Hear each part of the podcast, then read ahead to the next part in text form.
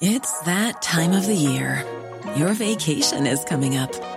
You can already hear the beach waves, feel the warm breeze, relax, and think about work. You really, really want it all to work out while you're away. Monday.com gives you and the team that peace of mind. When all work is on one platform and everyone's in sync, things just flow wherever you are. Tap the banner to go to Monday.com.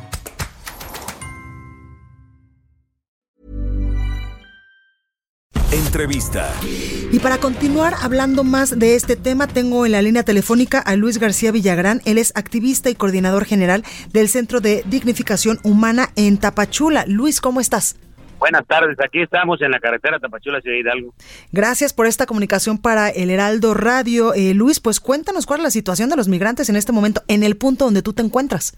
Eh, actualmente hay aproximadamente 3.000 o un poco más eh, este, migrantes, en su mayoría mujeres y niños, eh, tratando de salir de, de, esta parte. Ahí el sol es incandescente, están sin agua, no han sido atendidos y hay al menos 1.000, 1.500 elementos de la Guardia Nacional esperándolos como a 3, 4 kilómetros de donde están.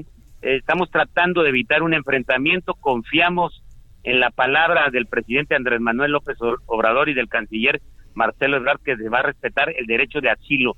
Eh, en estos momentos yo les estoy llevando al menos eh, dos mil hojas firmadas por, por cada uno de ellos en el cual se están comprometiendo, se están solicitando la calidad de refugiados a la Comisión Mexicana de Ayuda a Refugiados y esperamos que se respete el derecho de asilo como lo afirmó el presidente y el canciller.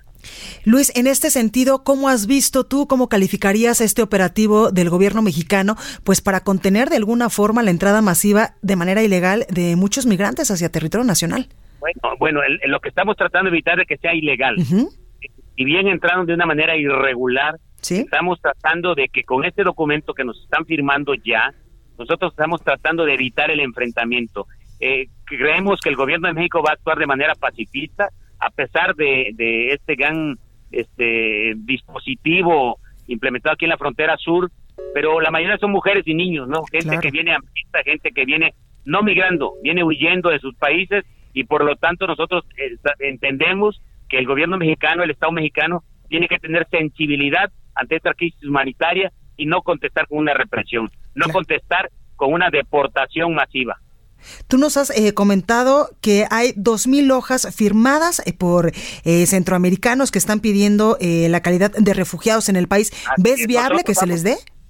Eh, la solicitud dice el artículo 52 uh -huh. de la ley de migración que todo aquel que es solicitante de refugio, en este caso, cuando ellos nos firmen y nos selle, que ya hablamos con el titular de la Comisión Mexicana de Refugiados, nos van a sellar este documento, ellos ya son oficialmente solicitantes de refugio.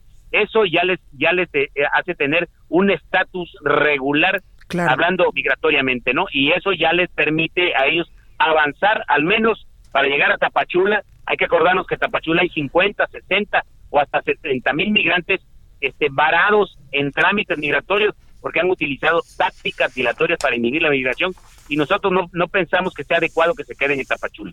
Exactamente, pero ¿ves viable que estos eh, dos mil migrantes se les eh, otorgue la calidad de refugiados?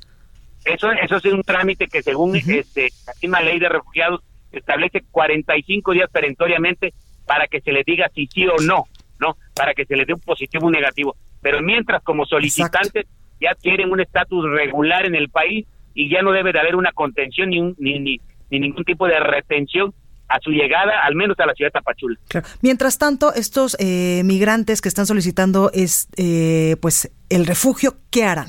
Pues están varados ahorita uh -huh. a la orilla de la carretera, mujeres, niños. Estamos pidiendo y, y, y, y te, le agradecemos que por este medio se haga un llamado para que Protección Civil del Estado de Chiapas les lleven que sea al menos agua. Ellos no han comido, ellos vienen en condiciones verdaderamente precarias, este, hay muchas mujeres y niños y pedimos la ayuda de las autoridades en Chiapas, del gobierno del estado de Chiapas para que les surta de cualquier tipo de alimentos y agua, es urgente. Claro. Pues ahí lo tenemos, Luis García Villagrán, activista y coordinador general del Centro de Dignificación Humana en Tapachula. Gracias por esta comunicación y ojalá que eh, pues esta situación mejore para estos migrantes. Así es, eso esperamos, esperamos, esperamos que el gobierno de México sea sensible ante esta crisis humanitaria y que se reconozca que hay una crisis humanitaria. Totalmente, porque la migración es un derecho humano. Así es, así es, y más cuando lo estamos haciendo de forma ordenada y como marca la ley. Perfecto, pues ahí lo tenemos. Luis, gracias por esta comunicación. Gracias a ustedes.